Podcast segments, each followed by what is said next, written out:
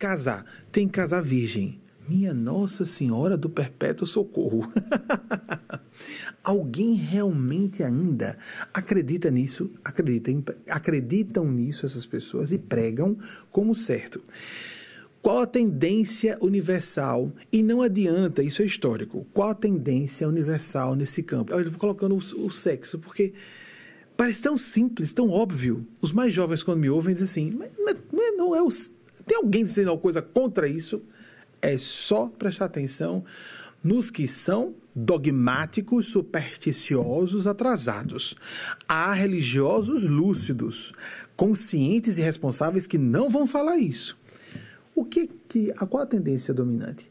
Meu Deus do céu. A pureza não está, primeiro que antes se falava de virgindade só das mulheres, não é? Porque a tradição, o objetivo, os que já conhecem me perdoem, a origem da virgindade que era obrigatória nas mulheres era uma intenção de controle da hereditariedade para fins patrimoniais. Minha mulher tem que ser virgem antes de eu conhecê-la, porque o homem sabe, tem normalmente notícia de como é que é uma mulher virgem na, na noite de núpcias, e depois eu tenho que ter a garantia que ela não fará sexo com mais ninguém, só comigo. Porque assim, quando ela ficar grávida, as crias desta mulher, que para as quais eu vou passar o meu patrimônio, são realmente meus filhos. A origem é esta. É esta mesmo. Controle da mulher para fins patrimoniais. Alguns religiosos mais decentes pegaram esse preconceito e lançaram para os homens também. Nós não temos que fazer isso. Então, os homens também têm que ficar virgens até o casamento. O que acontece? Um monte de jovens de 17, 18, 19 anos correndo para se casar porque não estão aguentando, querem fazer sexo. Não podem se masturbar, não podem casar, é, é, tem que casar virgens, corre, corre, corre, corre. E gente mal saída da adolescência, sem preparo para as responsabilidades gravíssimas do casamento. Não estou dizendo que sejam todos, mas é claro que a maior parte de casamentos, quando a pessoa casa muito jovem, a maior parte dá errado. A maior parte é a escolha errada. A pessoa não se conhece direito ainda. Como vai conhecer o outro, a outra? Como vai tomar uma decisão tão séria que deve ter intenção de ser duradoura, essa escolha, ou permanente até?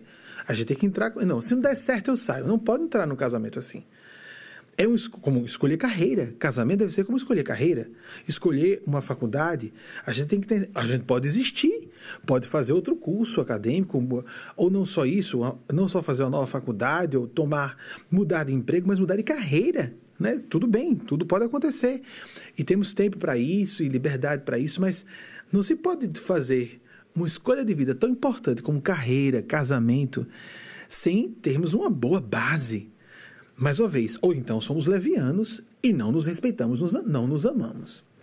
Aí a gente força rapazes e moças mal saídos da adolescência que precisam se conhecer primeiro a casar às pressas porque estão querendo fazer sexo, uma coisa normal. Agora deixemos, sexo é tão simples, é um assunto tão mais fácil de entender as ambiguidades. Vocês imaginem se falarmos em assuntos mais complexos. Como fica? A parte de dinheiro já começa. É, é mais complicada do que sexo. Aí há mais controvérsias ainda. Mas vamos pegar de novo sobre essa questão de sexo. Perdoe os que já me ouviram falar falas parecidas, é, opiniões parecidas. Mas vamos retornar, porque há sempre público novo e isso é essencial para que passemos adiante. Qual a tendência dominante?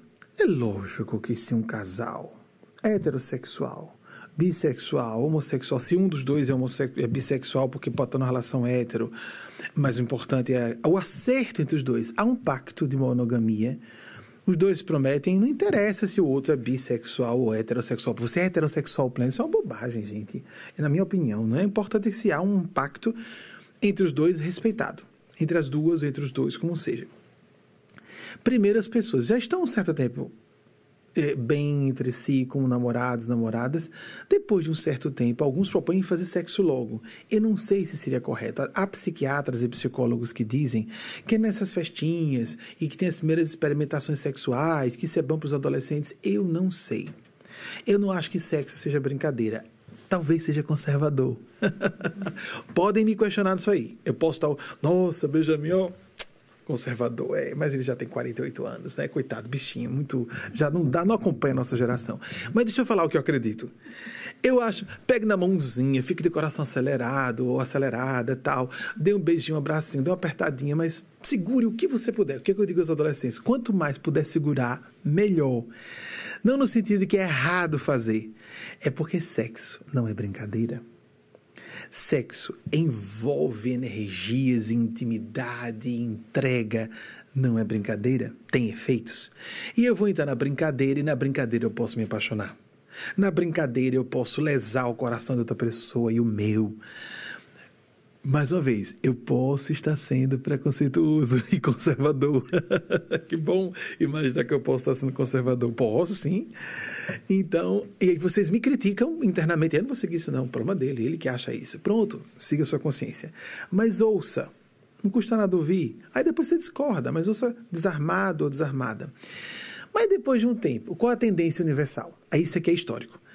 Depois de um tempo, um tinha um casal. Vamos imaginar, para ficar bem claro um rapaz e uma moça se encontraram, estão com 20 anos, aí daqui a pouco tudo namorando. Olha, veja que coisa conservadora, mas vai ficar claro, né? Então, os, aí os dois estão há um ano namorando. um ano aí. Ah! um ano namorando. Os dois adultos, maiores de idade, se conhecem, se respeitam, se amam. Vamos passar a etapa da intimidade sexual. Aí alguém vai dizer, não, com duas semanas, né? com um mês, com seis meses, estou dizendo um ano, por exemplo. Cada um avalia, né? Nossa, que cara conservador, estou me sentindo super conservador. E é tão bom falar de sexo, foi mais fácil, né? Eu acho mais simples. É é o, é o assunto moral mais simples que existe. Porque. E olhem como há problemas, né? Imaginemos os outros. Aí começam a ter intimidade sexual. Nossa, quanta coisa surge. De repente, as camadas da intimidade a forma como esse casal se conhece, não no aspecto sexual só, são as implicações em outros momentos, porque se tornaram íntimos sexualmente. Por isso mesmo, porque o sexo não é só um momento sexual, é o que significa o que vem depois, né? o que acontece, as consequências dessa aproximação das duas psiques. Aí a gente conhece muito mais a pessoa, as coisas aparecem muito melhor. E aí, mais do que isso, qual, isso já é prática corrente em massa. As pessoas ficam ouvindo os religiosos dizendo que é para serem vídeos, aí os jovens ficam hipócrita, hipócrita, na sua geração você não fez isso. Fazem que eu faço, eu vou nada, você fala o que você quiser. Pronto, façam isso, ouçam, ouçam, ouçam depois façam o que sua consciência pedir. Então começa a vida intimidade sexual. Não é o bastante para casar. Não é o bastante. Com a tendência está crescendo progressivamente, o teste drive da intimidade, gente Test drive não é só sexo. Casar, você vai amarrar-se até juridicamente, caso a pessoa queira oficializar o seu casamento, formalizar, porque a pessoa pode casar sem formalizar, morarem juntas a vida inteira, né? E sem nunca terem formalizado. E para a legislação brasileira, em qualquer lugar do mundo, acredito, civilizado, isso não faz a menor diferença. A legislação brasileira eu posso falar não faz a menor diferença para questões de pensão, que seja de alimentos ou qualquer questão. Qualquer benefício que um casal formalmente casado tem na legislação brasileira, o casal não formalizado como casal também tem. Isso é muito bom. Para a pessoa não fugir das responsabilidades. Não, mais um tempinho, porque quer fugir das responsabilidades. Não, não adianta no Brasil, isso não funciona. Que bom. Na, segundo a legislação brasileira, isso é aplicado mesmo. Só vê a avaliação com testemunhos, etc., se o casal vivia tanto tempo como foi alegado pela pessoa que processa a outra que está querendo fugir aos seus deveres. Principalmente se há crianças. Mas vejam, eu quero formalizar o casamento. Eu sou, vamos a pessoa, a pessoa seja conservadora. Aí eu sou conservador, quero casar. A moda antiga, eu quero formalizar. A pessoa passa um tempo morando junta para depois dizer: não, vamos casar. Mas sabe por quê? Quem é que faz isso? Quem é que não casa virgem? Quem é que faz sexo no casamento? Quem é que tem a prática masturbatória na adolescência, pelo menos? Os autores dizem que em qualquer fase da vida. Quem, quem são essas pessoas? As que respeitam, as que valorizam o casamento.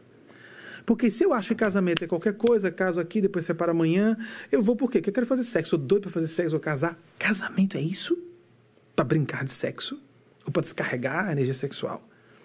Eu vou casar para experimentar se funciona na intimidade. Porque depois que a pessoa mora junto, é que vai se conhecer mesmo. É uma maravilha na relação social, mas em casa, como é que nós somos em casa realmente? Só na intimidade, no dia a dia, nós nos conhecemos para valer. Isso é universal, todo mundo sabe. Então, ou respeitamos o casamento como uma instituição séria, e é, é a base da família, até a família mais tradicional que existe, a biológica, um homem heterossexual em tese, uma mulher heterossexual em tese, que se casam em tese, né? Que se casam e vão ter bebês biológicos em tese, que às vezes não são, a pessoa disfarça, blá blá blá. Aí tem, é, tem, tem formas, tem formas de concepção que não são exatamente biológicas, aparecem. E aí então aparece, é mesmo, e há sigilos aí, que besteira, não deseja haver esse sigilo, mas há esse sigilo. Quem quiser pesquisa, não vou falar em detalhes não. Mas tá aí, as clínicas estão aí para ocultar.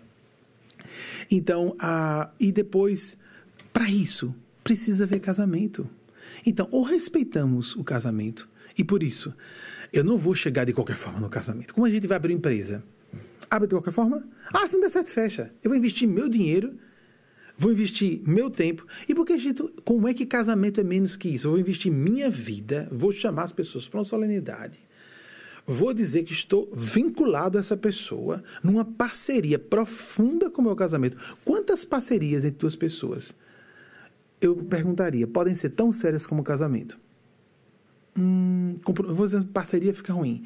Compromissos. Eu acho que existe mães e pais com filhos e filhas e depois casamento, né, gente? Tem algum vínculo mais forte, assim, compromisso socialmente, publicamente assumido, formalmente assumido, mais sério, além de só a relação de pais e filhos, mães e filhos e filhas, me parece.